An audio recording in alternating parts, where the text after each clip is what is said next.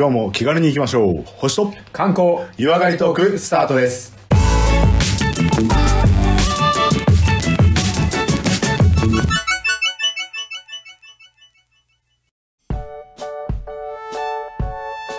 はい。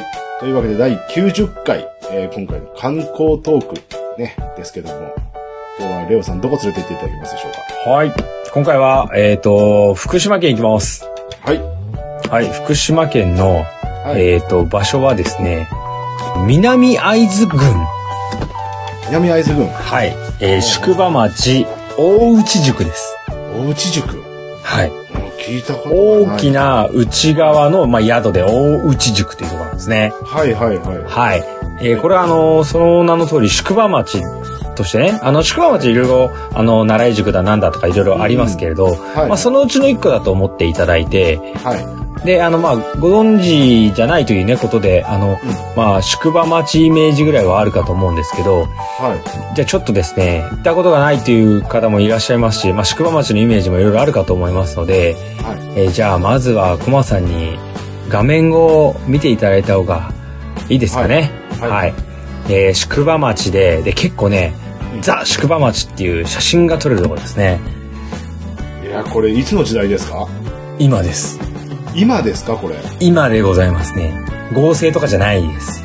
えはい。で、あの、冬もあれば、え冬。冬もあれば、はいはいで、さらにあの街中を実際こう歩くことができるので、はい。はい。はい、歩くところをい散策をね、この中をしていただければちゃんと、こう、かやぶき屋根の区間が残っている。すげえ、これ、こんなにかやぶき屋根あるの？はい。いいリアクションですね。すげえ、こんな。はあい。ぜひ、あの、聞いてるリスナーの皆さんにちょっと映像を届けてください。ーと見ね、うん20軒ぐらい画面いっぱいかやぶき屋根の建物があって、20軒ぐらいあるかな。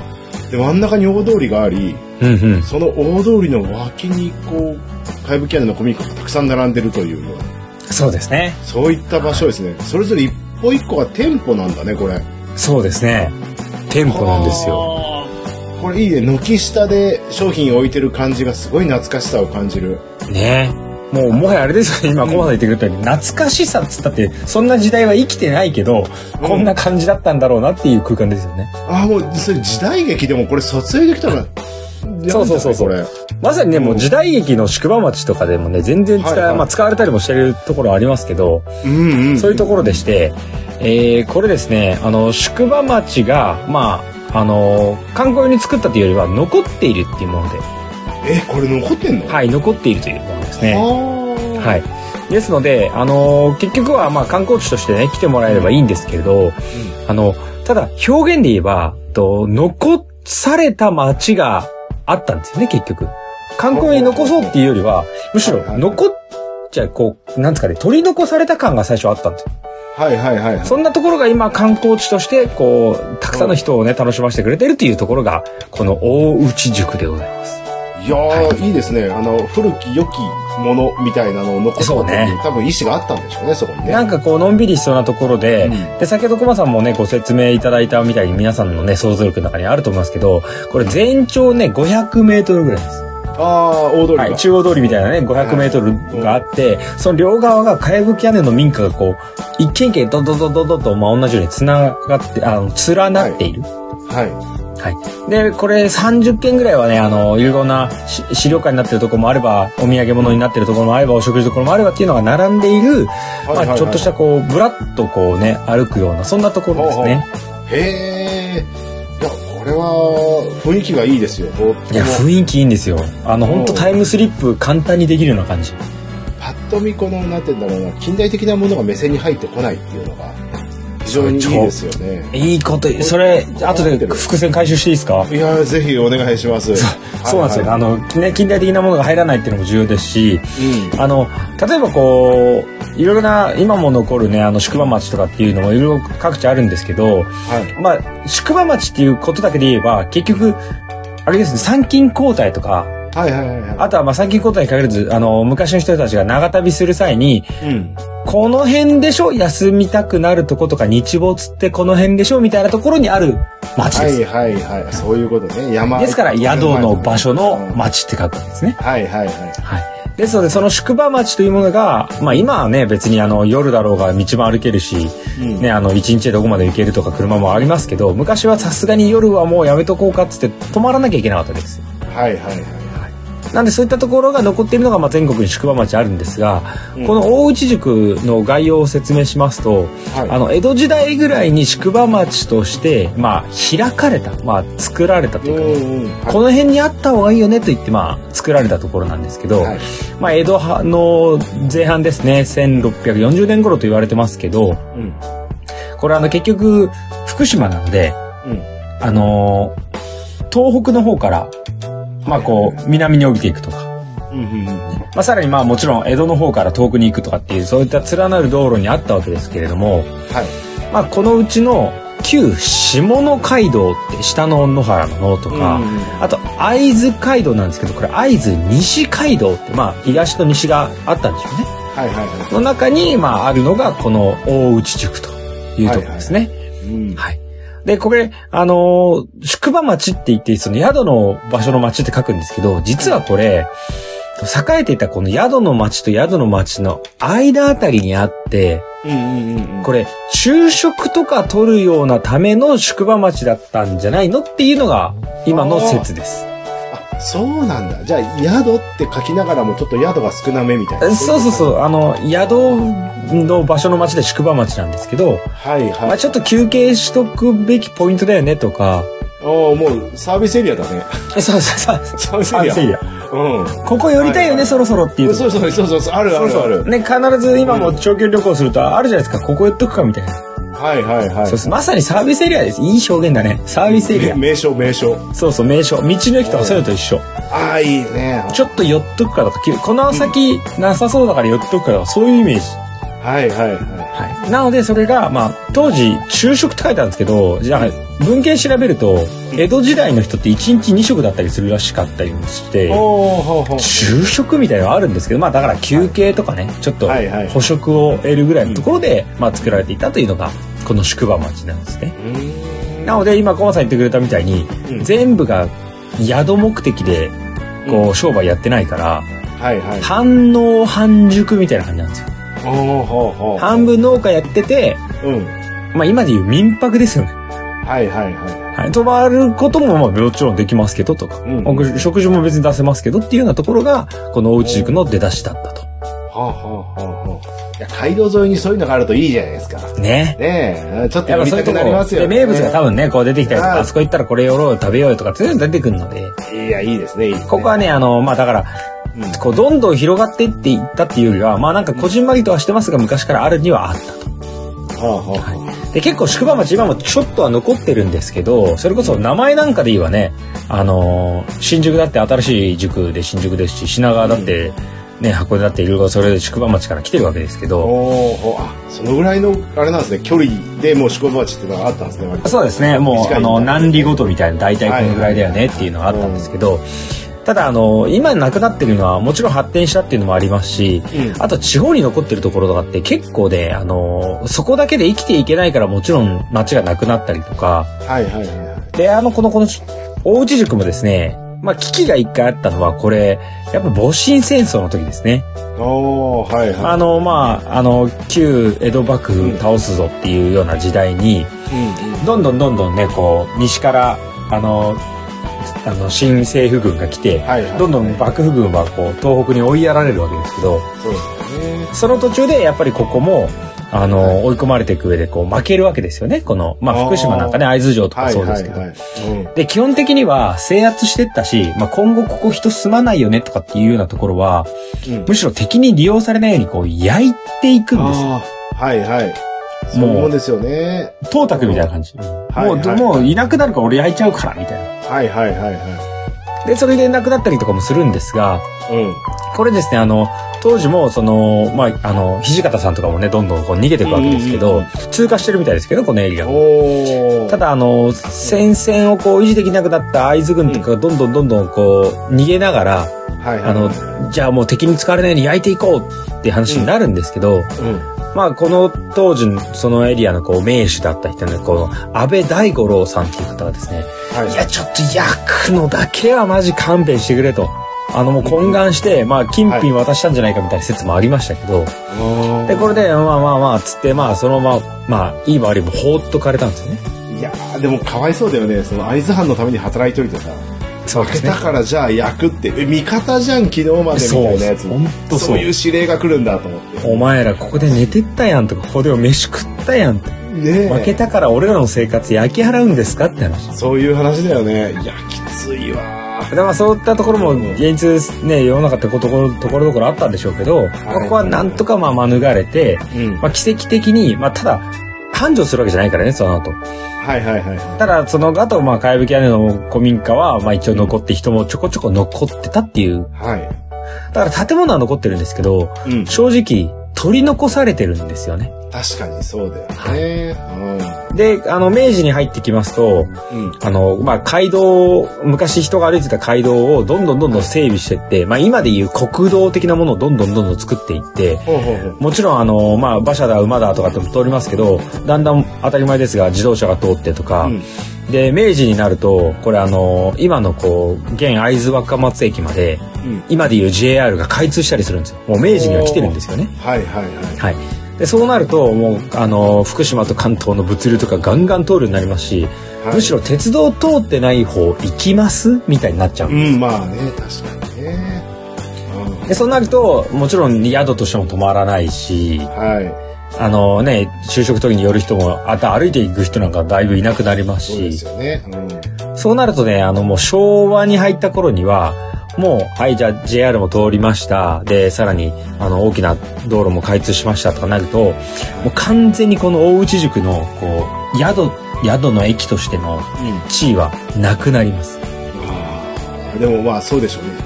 まあ人が、街道沿いにやっぱ、物流がね、いいとこに今入りますからね。うん。か。で結局取り残された、ね、サービスエリアとか取り残されて誰も通らなくなった、ね、うん道の駅みたいなもんで、はいなんかもう寄らないよねってなりますよね。なるね。まあ、なので、建物としては、なんですかね、むしろ手もつけられなくて衰退してったから、うん。そのまま残ってたって感じですね。そういう意味で残ってたんだ。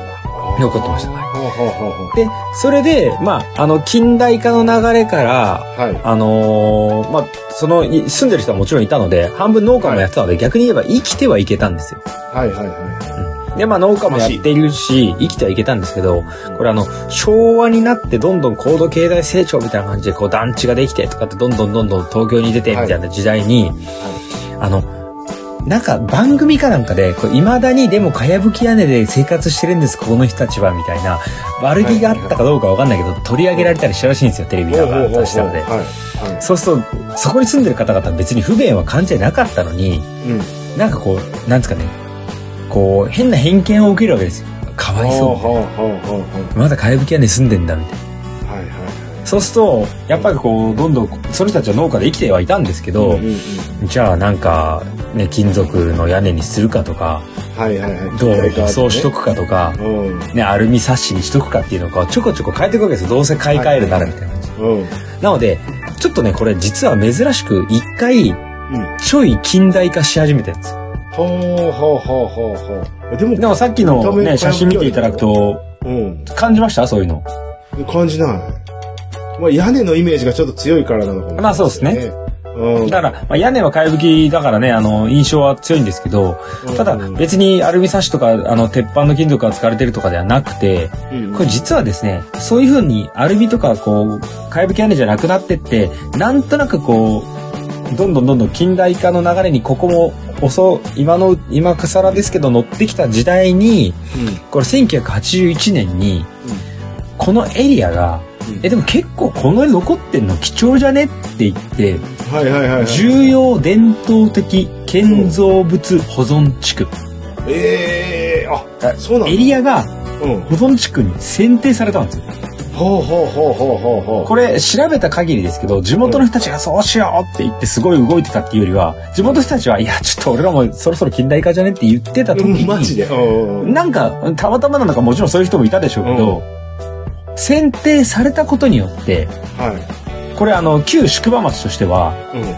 あの、これ長野県に妻恋塾と奈良井塾っていう有名な、今も残る、こう、宿場町があとあるんですけど、これについて全国3番目の選定だったんですよ。ほうほうほうほうほう。なんかあれ突然名誉が落ちてきたみたいな。はいはいはいはいはい。で、そうすると今度一気に、うんいやいやいや、やっぱちょっと、アルミサッシとかちょっとタイムとか、トタン屋根とかちょっとタイム。はいはいはいはいはいや、ちょっとやっぱ戻してこうって。い。うん。俺ら保存地区だし、むしろそれで生きていこうよっていう、ここで変わってくるんですよ。保存地区だしっていうのをいきなりこう方向転換するのもすごい面白いですね。あと、まあ、いい手のひら返しをしましたよ。いや、昔ながらのその価値というのも認めつつ、うん。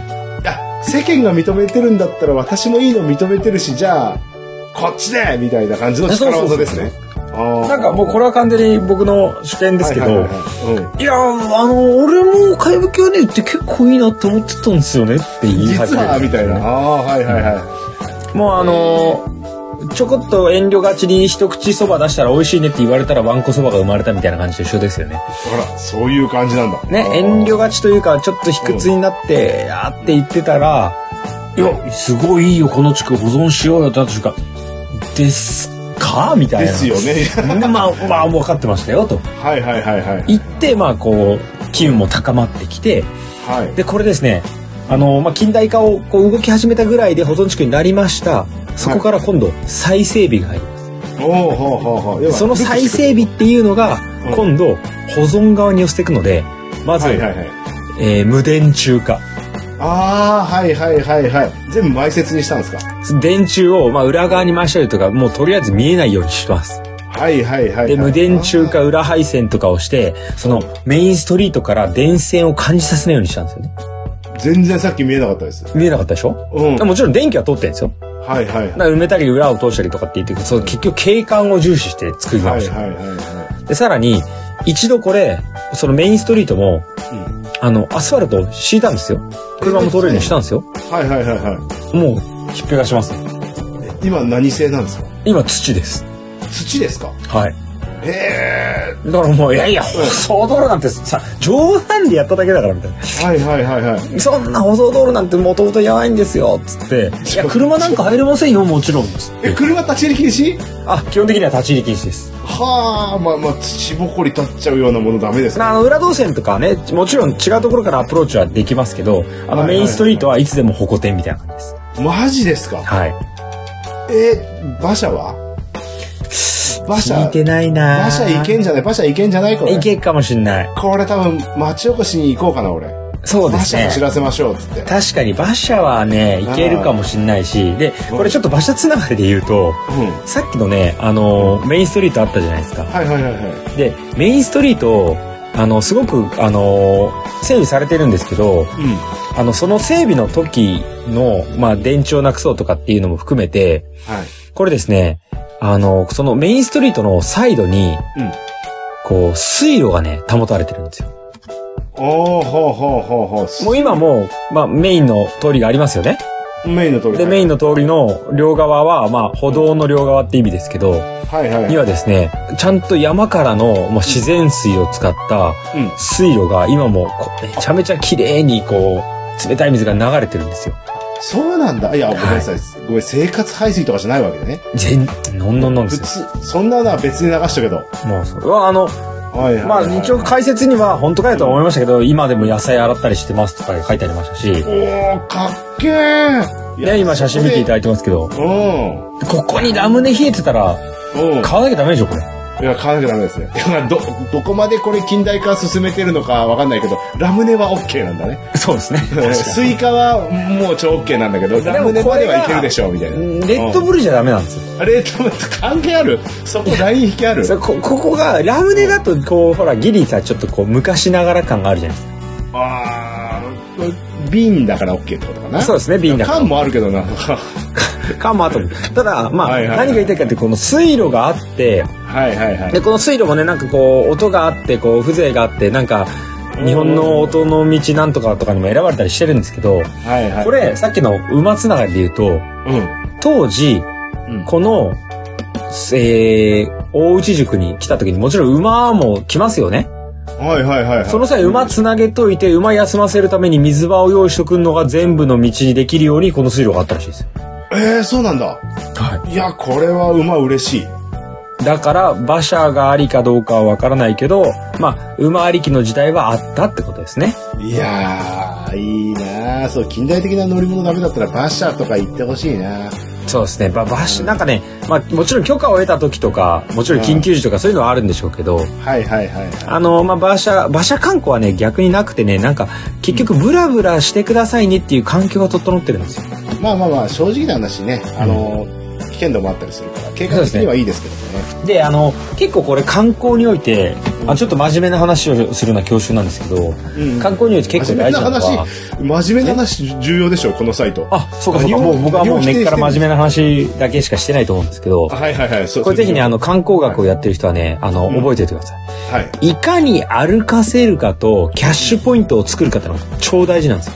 キャッシュポイントなんキャッシュディスペンサーを送ってあ、そういうことキャッシュポイント、失礼。専門用語が過ぎてしまいましたね。キャッシュポイントっていうのは。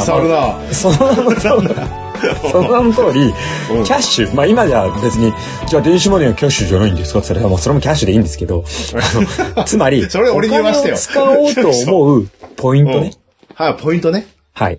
ああ。ですから、例えば、えー、どこだろう、あの、どこの宿でもいいですし、観光地でもいいですし、はいはいまあディズニーランドでもいいですよ。はいはいはい。なんとかバザールをこう通っていくわけですよ。はいはいはい。はい。で、途中にお店があるわけですよ。うんうんうん。で、途中でポップコーンも売ってれば、途中でお土産屋もあれば、はいはい。で、アトラクション乗り終わった後に無条件でお土産の屋の中から出てくるわけじゃないですか。はいはいはい。あれがキャッシュポイントと言われる、まあお金が落ちる仕組みですよね。はあ。で、キャッシュポイントはあったとしても、これ車じゃダメなんですよ。ああ、はあはあはあ。あの、降りづらい。わかる。そうだよね。なので、観光の基本としては、まあ観光って、あの、ビジネスとしての観光の基本としては、うん。いかに歩かせるか滞在時間を伸ばすか、イコールキャッシュポイントを増やすかなんですよですから、さこの大内塾、まあ手前側に駐車場はちゃんとあるんですけど、うん駐車場止めて、あ。はい。やっぱ歩きたいじゃないですか。はいはい、歩きたい。メインは歩きたいなんですよ。あそこでラムネが飲みたいじゃないと思うんですよ。あそこでこのお土産買いたいじゃないと思うけど、歩きたいから始まり、あ、はいラムネ売ってるねとか、はいはい。あ、こんなお土産いいよねとか、うん。ね。コマさんたら、あ、僕と買っちゃえってやるわけですよ。やるねいや腰から下げたいねと。はいはいはいはい。あ、目傘被りたいねってやるわけですよ。はいはい。だそういうところが出来上がってて、ここはですね、もちろんあの、滞在、滞在っていうかその、歩かせる意味では、むしろ滞在っていうかもう宿はね、ほぼ、ほぼないんですよ。1、2軒しかないんですけど。うんうんうんうん。あだから、あの、ここに来て歩きたいよねっていう空間がすごく出来上がってるんですよね。はあはあはあはあ。いや、いいですよね。近代的じゃない分、歩かなきゃいけないって感じもするしね。そうですねあ。あ、はあはあ。確かにそれじゃあ、馬車じゃあ降りにくいわ。そうですはいはい。ねちょっとね、止めてよっていうのが難しいのであれば、まあ歩かせた方がいい。まあ500メートルぐらいなのでちょうどいいかもしれないですね。まあそうですよね。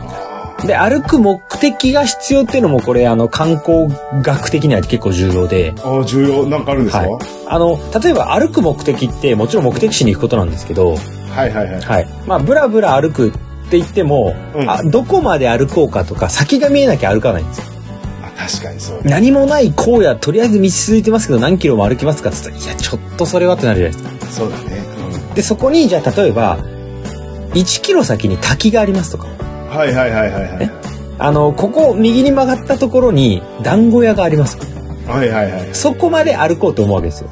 思います思います。ですからこのおうち塾ももちろん、うんあの、もう宿が、あ宿とかお店屋さんがあるようなところを歩いていくんですが、うんこれ奥にですね、うんちょっとしたこう神社があるんですよ。いや、必要。なんか、それ、そういうとこですよね。そういうとこなんですよ。うん。だから、あ、はいはいはいそこまでは行こうかって思わせるんですよね。はいはいはで、そこまで行って、で、うんその神社、やっぱ山のちょっと上がったところにあるんで、上がっていくと、まあ、お参りの対象ではあるんですが、い。はい。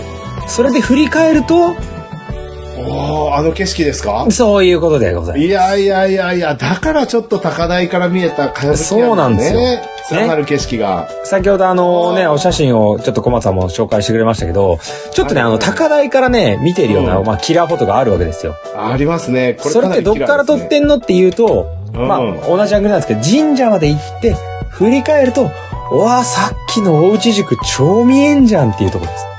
いやー、これはいい景色ですよね。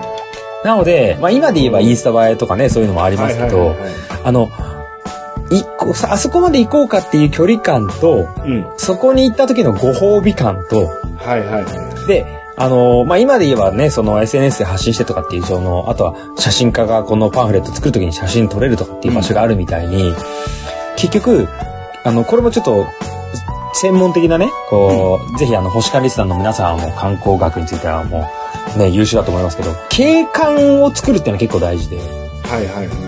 えー景色っていうのは、まあ、山なり川なり、な、なんなりありますよね。はいはい。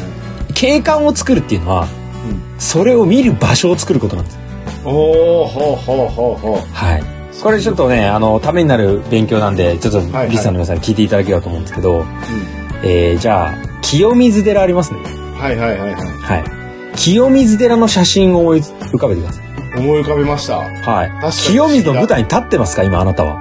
立ってない。立ってないでしょ？うん。清水の舞台が見れるうん。対角にいるでしょ？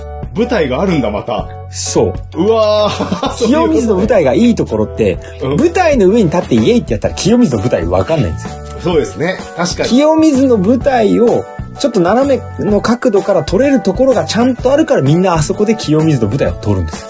うわー。そうか。はい。ああ、物だけ作るだけじゃダメなんだね。そうなんですよね。だから景観っていうものがちゃんと撮れる場所が、こう、はいいい距離にあって、はで、そこにご褒美があって目的地になっていて、うんさらにその動線にキャッシュポイントが溢れているっていうのがこの大内塾の超強みです。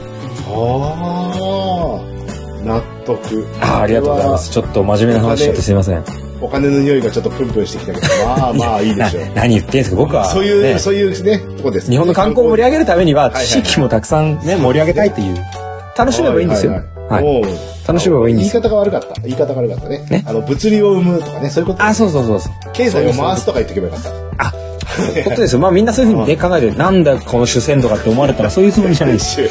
主、はい。主戦ということで話を戻しますと、はいはいえーまあぜひともうろついてくださいと。度。はいで、はいはい。ぜひフォトスポットまで頑張っ頑張るまで何も大したことない行きたい行きたい。ね、行ってもらって、行きたい。うわここねと言って写真撮ってまたそこが戻って駐車場まで行ってくださいと。はいはいはいはい。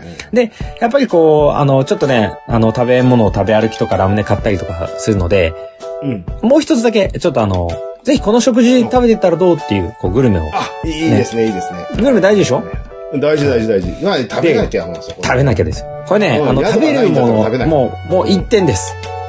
あ、行って。こう言ったらこれ食べてください。うんすごい単純ですけど、これ蕎麦です。おー、はいはい。でお蕎麦大体予想つきました。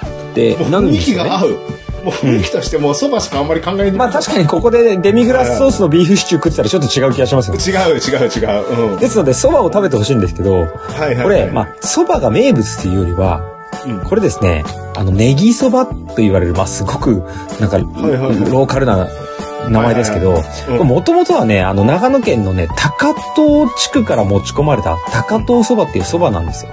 はいはで、もちろんそばも美味しいんですけど、い。うん。これですね、この会津のそば自体は、こう、祝いの席とか、将軍家の献上するね、ものとして使われていたので、あの、切らずに出した方がいいよねっていう、まあ、経緯があったとか諸説あるんですが、はいはいはい。これあの結局切るっていうことが縁起が悪いからっていうことでうん。そば切らないのはまあわかるじゃないですかできるだけ長くとかねはいはいはいは僕今さっき何そばって言いました？い。ネギそば。ネギそばうだからそれも切らなきゃいいんですよん。ネギも切らないの？えそういうことですねええちょっと待って、そばのイメージがちょっとあれなんだけど、えっ、とじゃあ普通の温かいお蕎麦をイメージしてください、はいはいはいはい。はい、普通どうやって食べますか、普通？普通。じゃあいただきますしたら。はいただきますして、お箸で食べますけど。い。あだからネギで食べてくださ ネギ、ネギ2本あるの？いで一本えです。一本？え、何？真ん中抜いてストローにする？ネギでこうすくって食うっていうのがこの大内軸でやってほしいネギそばなんですよあ、そう。お行儀悪いっつってお母さん怒らないでこれはあ、そうなんだ。じゃあもう、大一塾で、はあ、すいません、箸ないけど、っつったら、お前ふざけんな。お前、のんのんのん。飲ん飲ん飲んだとなっちゃうんだ。うわー、え、えそうか。あ、箸食べる気だったんですか？って。うんうん。なので、ネギでこうう、なんか寄せるように。あ、そういう感じね。はい。で俺、ほら、焼き肉になるじゃないですか。うん。はいはい。どうすればいいんですか？いや、うん飲むでしょ、普通に。あ、ネギ感じるの？か、こうすればいいんですよ。ええそうなんだ。で、これ本当にそうやって食べるんですけど、後半がやっぱみんな辛すぎて無理とかなるらしい。ネギがね、確かにね。ほうほうほうだからまあ、超美味しいかとか、お行儀がいいかとかっていうのはちょっと別にして、まあこれ、はいはいもちろんその観光名物として提案されてね、生まれたものだとは言われてますけど、はまあたださ、楽しいじゃないですか。い。た、まあ、楽しいね。楽しいもうそうそうそうだそうだ。はいなので、食べ過ぎてお腹痛くなったりし、ね、あの、口臭がとかって知らないですけど、知らないね、それは。ただ、あの、そういうふうにね、食べて、まあ、ここはこうやって食べなきゃねっていう面白さと一緒で、で、これね、かといって、こうネギ一本丸々食えるかいってなるんでね、どうしても皆さん残すわけですけど、うん。うん。ご安心してください。はい。フードロス問題におうち中華は取り組んでおります。おっと、じゃあそのネギを、はい。ネギ袋くれます。どういうこと？持ち帰って帰って。あ、それはだって使いようがねえからね。人がかじったネギをね。ああ、そういう感じ。なので、まあむしろネギはね、こう半分うん食べきれないぐらいなんで、こうテイクアウトできるわけですから、はいはいはい。まあ、あの、コマさんぐらいのこうね、通なベテランになってくると、うまあ武士は食わねど、高屋ネギみたいなのやるわけですよ。はい。ん。ネギ加え歩きです。ネギ加えて、ごちそうさんっつってこうネギをでやるんだ。ね、加えて出てくれるえ。ああいつやったんだみたいな。うんうんうん。いいやぜひ、ぜひ、おうち塾は、パイプでも葉巻でもなく、うん。ネギ加えてあげてください。ネギ加えて。はいあいつやったってみんなに思われる。タピオカドリンクあったらそれで吸っていや、やるよ。もう、開いてねえから。あいな中抜い抜いて中抜いてぜひぜひ、これはですね、うネギをかじってでも、あのー残してでもいいので、あいつやったなって、むしろもう、高らかにネギを加えながら出てる。葉巻を加えて歩もう葉巻をくかのように加えながらね行くぐらいのつもりです。すげはいえ いやいやなので、まあここは、まあ、ご、うご飯としてはぜひね、あの、このネギそばっていうのは何店舗かでやってますからね。やりたいもう高山で、箸ないよっていうのはもののんですからね。もおネギ出ていい、いいっていいみたいうな。でも、その写真も撮りたくない？撮りたい撮りたい ねネギてたいよそれ子供とか超面白いから。えちなみにそのネギは名産なの？あ、ネギは、うん。まあ完全その裏で撮ってるかどうかわかんないですけど、うあのー、何々ネギとは書いてなかったですけど。ね。あまあただそん、もう半分反応でやってますからね、ネギはね、地元であると思います。それはでもあれだよね。そばは長野から持ってきといて。ネギ。長野の文化を持ってきたのであ、地元で作っね。あ,、はい。あじゃあそばも作ってんのかなじゃあね。はい。いやいいなその辺いやーどうしても気になって私ネギで食べるそばで検索したんですよ。あ、画面見えました？ぎ見えました見えました。ちょっと、それ説明して、それリスナーに。いやとてもシンプルなシンプルなそばではあるんですけど 確かに箸がなくてネギなんですよ、そう俺びっくりしたのがこの、はい。ちょっと湾曲してる感じに愛を感じるんだけどあ、ネギがちょっとね。曲がってるんだよね。そうそうそう。はいはい。まっすぐだと食べづらいから。思ったより太いびっくりする太さのネギで食ってるこのたまたまの親指級のやつ出てくるでしょ。いや出てくる出てくるしかもさなんかネギだから必ずしもこうまっすぐな白いやつじゃなくて緑色の部分からこう、ね、枝分かれしてるんだよねあ、そうですね。はい。うん、この辺が食べやすいか食べにくいかわかんないですけど多分ね、あのね、俺のネギ不利だよ、今回ってなると思うい。やあるよねいやでもこれはねあのやりたいねね試行錯誤して。うんうんうんうんぜひぜひ、あの、皆さんね、あの、外で、こう、なんかお蕎麦を食べる機会がバーベキューとかであったら、ぜひネギで食べてみてね、これはおうち塾の名物だからってやってみていただいてね。すごいなそうです。これね、うまいもそうだと思うんですけどね、楽しいんですよ。いや楽しいと思うこれ楽しい。だってこれ横で、あ、俺あの普通のざるそばでって言ったら、いや、お前バカかってなるでしょ。いやいや本当だけどさちょっとこれでも無理があるあよね。あの、結構最終的にはみんな箸をもらうらしいです。あそうでしょうね。だってはいはい。薬味とかあるじゃん、薬味とかさ別のちょっと小鉢みたいのあるのにさ全部ネギではなかなか食えないよだからまあ最初は、それで言っておくってね。ええまあ、絵的にはじゃあそうしようかって感じですあそうそう、それが大事ですから。いやーいいはいはい。はい。ぜひね、あの、家族で行っても、あのはい。ね、一人で行ってもデートで行っても、もうこのネギで食うっていうのはね、人生でほぼやんないから。いやーそうだね。いやいや家でやったらこれダメなんだろうな。家でやったら多分お家 家でやったらバカ野郎って言われる。から。おうち塾でやってください。うん。やるからいいんだね。ほうほうほうほう。です。から、まあ、ぜひその往復していただいて、うん。で、それで、まあ、あの、お土産ももちろん売ってますし、あとね、はい資料館になっているようなかやぶき屋根もあったりするので、そういうところでこう、いい昔のね、あの、あ、こういう農機具があったんだね、とか。で、一応あの、はいはい昔お殿様が泊まりましたとか、そういうところもあったりするので、まあ、歴史もちょこちょこ感じながら。あの、食べるもの、飲み物も揃ってますので、はいもうこの往復1キロはね、とてもいい、こう、時間の流れ方だと思いますよ。うんうんうんうん。いやー、これはいいなですから、この、もたくさんあるんでしょ、だって。あそうです、お土産物もあるし、うん。で、あとね、やっぱりさっき言ったみたいに、その空間がすごくあの、昔に寄せてこうって、改めて整えたものだから、うん。あの、逆に言えばすごく手間もかかるそうです。ほうほうほう、そうでしょうね。かやぶき屋根吹き替えなきゃいかんの。いや、そうそう、吹き替え、まさに今、吹き替えって言いました。吹き替えって言いました。吹き替えの話はこれからしちゃって大丈夫ですか？あ、大丈夫ですよ。はい。じゃあ、ナイスフライングクエスチョン。うん。はい。なので、吹き替えなんで、うん。実際に、かやですよね。かやぶきのかやかや、うんうんうん。を、あの、変えなきゃいけないの。そう、これコストと、あと人手がすごいかかるそうなんですよ。ほー。はい。なので、これ集落上げての、うん。もう協力プレイですから、はいはいはいはですから、まあ、あの、もちろん全国に買い引き屋根とかあると思いますけど、一軒家だけだったら、それ維持するのって超大変ですよね。い。はいはいはい。もう、例えばもう何、誰々家って書いてあるようなね、買い引き屋根だと多分ね、そういう保存するなんか行政の予算とか入れなきゃ多分できないと思う。うんうんうんうん。ですけど、ここ個人で今も住んでるからね。あ、そうか。これ、指定文化財とかではないんだね。そうです、そうです。そうですあの、保護区にはなってるけど、うんうん自分家だから。ええあ、ひょっとしたらなんかそういう手当はあるかもしれないですけど、基本じゃあ自腹って考えてな、そうなんで、これ、あの、自分家の屋根直すっていうことなので、うん。で、しかもね、あの、なんか最近ソーラーで補助金出るみたいだから、それバカ野郎って話じゃないですか。そうそうそう。ええですから、この、かやぶき屋根も、あのーまあ、費用と人手があるので、ちゃんとでこれ、こう、順番とかローテーションを組んで、はいはいはいはい。で、これあの、専門技術を持つ、これ、あの、かやぶきのかやに、ハンドの手で、かや手って呼ばれる職人が今もいるんですけど。そういうかや手さんを呼んで、うんじゃあいついつ誰々さんちやるからねと言って、うん。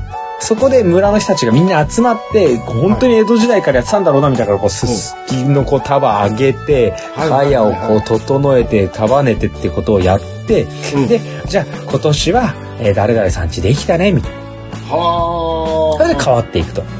はいはいはい。で、そうするとね、大体20年ぐらいは持つって言われてるんですよ。うんうんうんうん。一回やっておけばね。で、それでじゃあ来年はとかってこう、ローテーションを回していって、まあ、はいはいはい1、一年のね、あの、1件2件とかっていうのを未だにこう回しているっていう文化が残っていると。いやー、すごいな。かやぶき屋根、そもそもかやという材料だって、どうやって手に入れんのって感じになるじゃない。あ、今なんて言いました？え、かやかはい。やをない、その辺の池から取ってくるわけじゃないでしょ？ありがとうございます。すごい、いいパス多いね、今日ね。いやいやいや、ありがとうございます。今日はもう、うんあのねアシストに専念しようかと思って。いや、もう本当ナイスアシストで、ちょっとそろそろハットトリックいいいですか？いや、取って、取って、取っちゃって。あ、オッケー。じゃあちょっと、あの。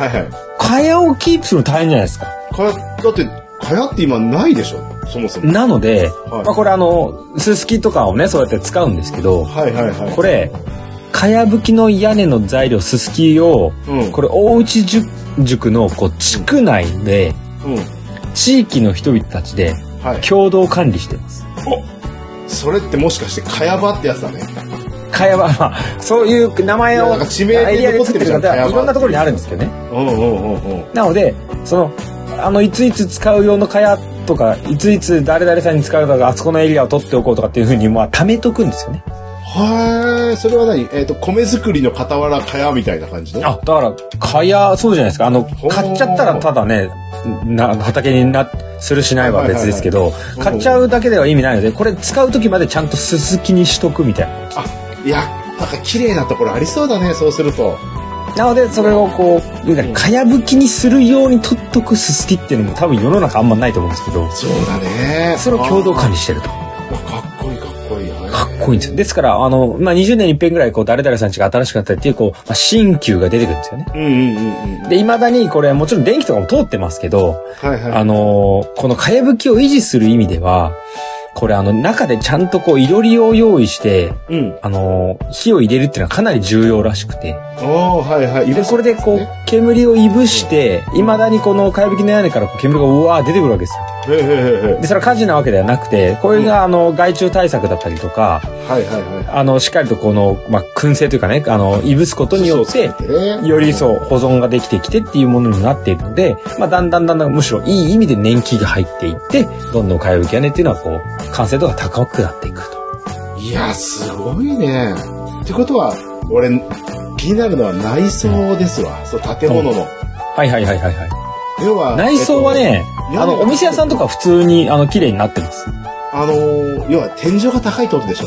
あ、そうですね。ただ天井も全部が吹き抜けではなかったですねあー。吹き抜けのエリアがあったりとかもちろんするんですけどあの、まあもちろん住んでるので、あの、電気も水道もあるんですけど、はい。ただ、そ、の、まあ、ぶっちゃけお客様用の空間はしっかりできているし、うんうんうんうん。まあ住んでるエリアは住んでるエリアでもちろんね、なんかテレビだ、ネットだぐらいはあると思いますけどね。はいはいはいはですからその、あの、お客さんに見てほしいとこってここですよねっていうのはちゃんとね、あの、その縁縁側があったりとかね、うんうんうんもうなんかオプションみたいなおばあちゃんが座ったりするんですよ。い。はあはあ、オプションで。必要必要。必要でしょ、はいはい。うん。そういう方がね、あの、本当にね、掃除したりとかね、もうなんかほっかむりしてるぐらいの人もちゃんといるので、いや、そういった人のあの、あれ、求人が多そうだよね。そうね、あの、年齢ちょっと75歳以上限定。おおばあちゃん。募集みたいな。おばあちゃん募集。あちょっと60じゃ若いんでやめてもらっていいですかみたいな。うんうん。いきなり入ったら新入社員扱いで若輩者扱いされる。そうです、もう全然ダメですよ。そう。何掃除機とかけてんだよ、ほうきほうき見て茶殻持ってきてんだよ。そうだ。やってほしい、そういうこと。だその、なんかね、うんすごくね、見られることを意識してる住まいなんですよ。はいはいはいはい。で、まあ今は本当にどんどん観光もね、賑わってますし、あの、んで、外国人とか最高じゃないですか、こういうとこ。いや、大大好きでしょうね。大好きなんですよ。モラルさえ守っていただければって。いう話なので、うんうんうんなのでこことかは、あの、今はね、ちょっとあの、まあ、ゴールデンルートと言われるね、東京、京都、大阪とかそういうところから、ちょっとこう、はいもうそこは昔言ったけど、ちょっとこう一歩踏み込んだ日本が見たいんだよっていう時とかは、このおうち塾とはすごい人気らしいですね。うん。いやー、そうね。ちょっと作りがやっぱ違いますもんね、こういう集落という。いや、違いますしうね。ん。で、あの、今も残ってるんだよ、この家とかじゃなくて、この空間残してますっていうところなんですよはいはいはいはだからこれは結構違っていて、それぞれのね、残し方があるとは思うんですけれども、い。うん。あの、まあ、以前お話しした、あの、川越を覚えてますか？川越、はいはいはいはい。はい。川越はあの、蔵造りの町を残したりしてるじゃないですか。はいはいはい。で、あれも、もちろん、まあ、焼けなかったから蔵にしようよとかって言って、あの、石統一はできてるんですよ。はいはいはいはい。ね、石統一をして、あの、じゃあ、どうせ建てるなら今からビルじゃなくて、まあ、蔵のね、こう、うん門構えを作ってとか、こうやってるわけですけど、はいまあ、そそれの、かやぶき屋根えー、宿場町モードを作ったのがこのおうち塾ですね。はあ、いや、これはぜひ残してほしいですよね。いや、どんどん時代を追うごとに価値が増すという点では、うんうんこの歴史を感じる観光地そうですね。どんどん強みが出てきますよね。あで、あの、テーマパークとして作ってるわけではないので、ーはいはいはい。多分こう昔から残ってますよっていうのは今のその蔵造りの町だったりとか、このおうち塾とかってのありますけど、ぶっちゃけそれ以前ってほぼ限界来てるじゃないですか。はいはいはいはい。例えばね、あの、奈良だ京都だって言ったら昔の寺はありますけど、うん。もうその周りはね、あの、ブームを通る道路だったりとか信号もあったりするわけですから、はい。だから、現存しているこの空間って意味でのエリアっていうと多分この辺が限界なんですよ。あで、今からじゃあなんか、あの、縄文時代のなんかテーマパーク作りますよ。多分できると思いますけど、あ。はいはいはいはい。あのね、それはそれで超面白そうだと思いますけど、うんうんうん。だけど、多分それって復元だったりとか、そうですね。ね、偽物っちゃ偽物なんですよ。途切れてないっていうのはいいですよね。そうなんですよね。で、あの、きっかけとしては、その、いや、現代化してった方、いやいやしないですけどっていうところで、うんまあ、むしろギリ残ったっていうところですね。ああ、そこで方向転換誤ってたらちょっとね、いやー、ただのね、期待的に寂れた街になってたでしょうね。そうだよね。あですので、その今、この、その転換期をうまくね、こう乗り切って、で、さらに、いい方向に舵を切っていったいう、このおうち塾っていうのが、今でもこうタイムスリップしたような空間があって、うんで、そこにはちゃんとあの、まあ、楽しめるっていう意味でのキャッシュポイントもあって、あはいはいはい。で、あの、歴史と文化がちゃんとある、こう、日本らしい、やっぱ観光地ですから。ぜひここはね、日本の我々も訪れていただいて、はいはい。なんかね、ああ、こういう空間だったんだろうなって思いながらね、ちょっと旅人気分になれますか？ら。いやいや、いいですね。もう葉巻のようにネギを加えて歩きたい。ネギを加えて。まあ、江戸時代はネギ加えてなかったと思うけど。あ、それは昔からある文化じまあ、ゃない、それだけはごめんなさい。ちょっと作った。ちょっとちょっと。ぶっちゃけそれ作った近代的なものなんだ。ああ、そうかそうか。あいや、わかりました。でも楽しめる、楽しめる。キャッシュポイントだから。キャッシュポイントですよ。キャッシュポイント。で、あの、一番奥のね、ビューポイントまで行って、はいぜひお写真撮って、これあの、冬もやってますし、オールシーズンやってますから。冬の眺めがこれ良さそうですよね。ね冬の流れの眺めはね、なんか、まあなんか、そこまで行くのとか大変そうと思うんですけど、うん。ちょっとこれ見たいわなっていう空間をね、やっぱりありますので、福島でも雪が降る地域なんだね。あ、そうです。福島で結構雪降るので、で、うんあの、結構内陸部なんですよ。ああ、そういうことか。ですから、あの、普通に空いてますし、あとはですね、なんか雪があると、ちょっとこうなんかね、うん。あの、電球色が似合うというかね、電球色ですか？あの、こう、暖かい色が。あもちろん、あの、炎でやってるわけではないんですけうど、んうんうんうん。いやいやいでや、確かに暖かい感じだよね。で、日中ですとね、またこう、もう、白と黒と青空だけの世界みたいなね。まあ天井がない、天井じゃなくて、あの、電柱がないっていうのはいいよね。え、素晴らしいですうね。ここで多分ね、暴れん坊将軍ごっこぐらいできると思うんですよ。いやいや、まあ、衣装のレンタルとかやったら着ちゃうだろうね。あ、来ちゃうでしょうね。とうんでもこういうとこだとあれだよね、あの、侍の衣装じゃない気がする。そうですね。鎧甲冑じゃないです。違うよね、旅芸人。旅ガラス的なやつだよね。そうそうそう、旅ガラスとかいいね。いいね、いいね。そういう感じでねうん、ぜひとも、あの、このおうち塾の空間に寄っていただければということで、はい。はい。今回は福島県大内塾のご紹介でした。あありがとうございまあ、す。ありがとうございました。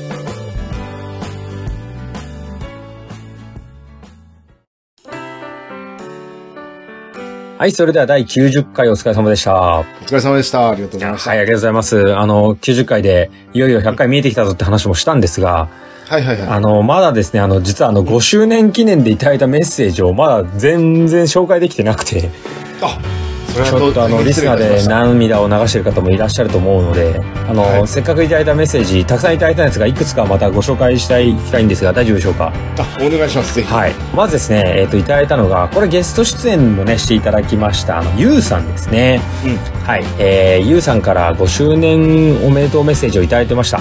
えーはい大変遅くなりました。5周年記念おめでとうございます。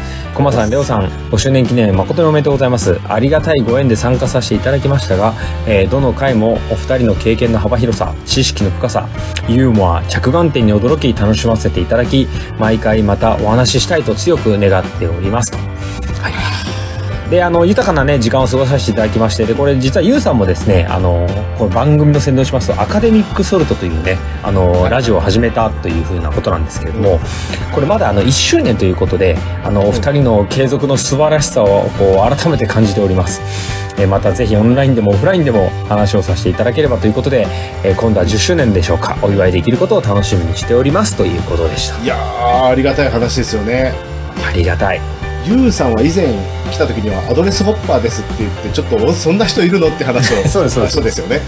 あはいいやいや、あれも面白かったですよね。あの、こうね、いろんな目線から、こう、観光についてのね、話をうん、こう、させてもらった特別編に参加してもらいましたけど、はい。やっぱりあれですよね。この、ゆうさんも指摘してくれた、こう、なんか、経験とか知識の深さっていうよりは、なんか、た着眼点とか楽しみ方だけでもう5周年続けてるみたいなところありますよね。なんか、そんな感じしますよね。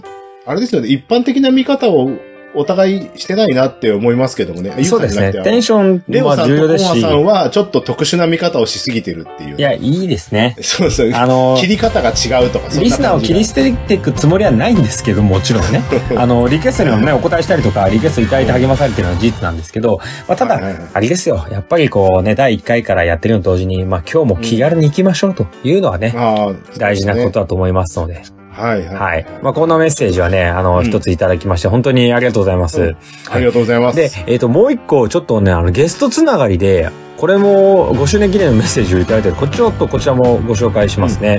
はいえーこちらですね、えっ、と、以前、あの、3周年の時にですね、うん特別編のゲストとして来ていただきました、えーラジオネームさつきさんですね。おはいはい、さつきさん。はい。はい、覚えてますか？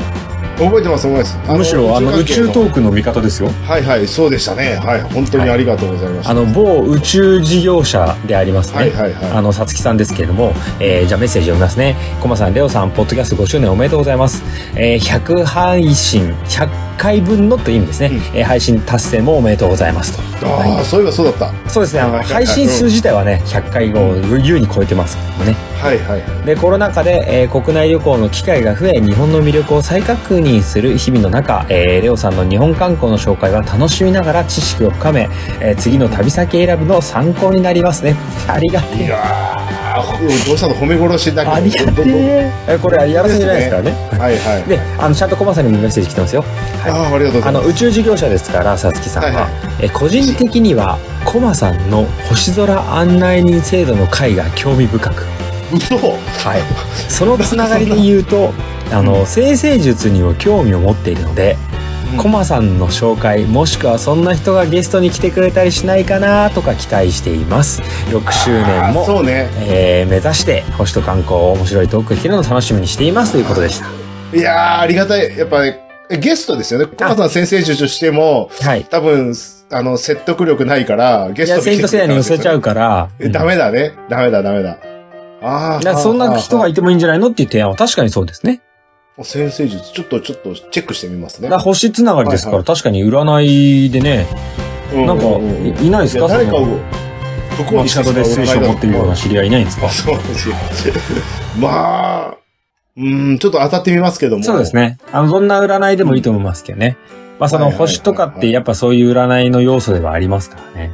いや、あの、さつきさんに褒められるのはちょっと嬉しいね。やっぱいやー、ありがたたいね。事業者の方に褒められそうる、そうね。。あの、うんこんな番組が頭のいい方に褒められるっていうのはなんかとても恐縮ですね。そうそう。お二方またちょっとね、あね。のお粒の出来がいいから。本当にあの優秀な方々がこんな番組に出演していただいて褒めていただいてるっていうのはね、ありがたいことです。ありがたい。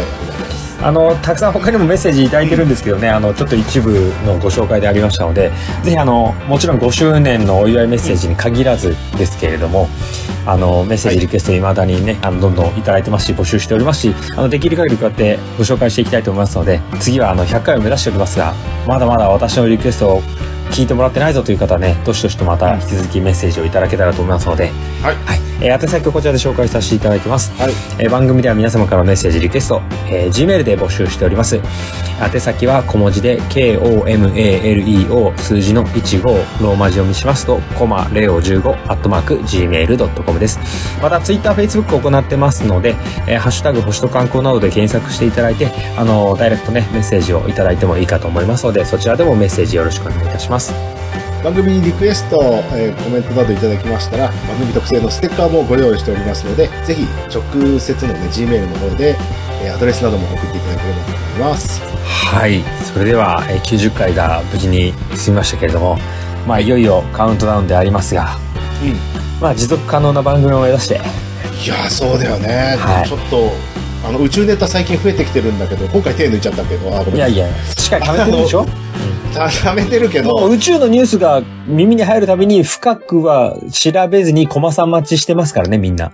おーいやいや、そんなことないと思いますけども、でも、そこに、この宇宙のトークに、こう、なんて言うんだろうな、アンテナを張っていただいて、そこに情報が入ってくれるっていうのは、多分ね、耳が、そういう耳になってきてるんじゃないですか？はい。はいですからそれを、こう、よりわかりやすく、ユーモアたっぷりに伝えるっていうのが、この名パーソナリティの役割ですか？ら。いや、ユーモアすぎても多分、またさ、あのー、さつきさんに怒られても、いやいや、大丈夫です。ええあの、脱線してることすら感じさせないっていうト ークの技術でね。なんか、そうなんだ。ま気がついたら全。然違うとこ走ってたけど、まあなんか面白かったぞっていうのは大事ですから。まあ、じゃあ、そっち路線で行きますか。まあ、どちらかといったらそっち路線しかできませんけどね。いやいやね、はい本当にあの、引き続き気軽に行きましょうということで、はい。ちょっと100回を目指していきますが、まあね、はいあの、引き続き配信頑張っていきたいと思いますので、最後までお付き合いいただければと思いますので、はい。はい。それでは、えー第90回はこの辺りで失礼させていただきます。どうもありがとうございました。ありがとうございました。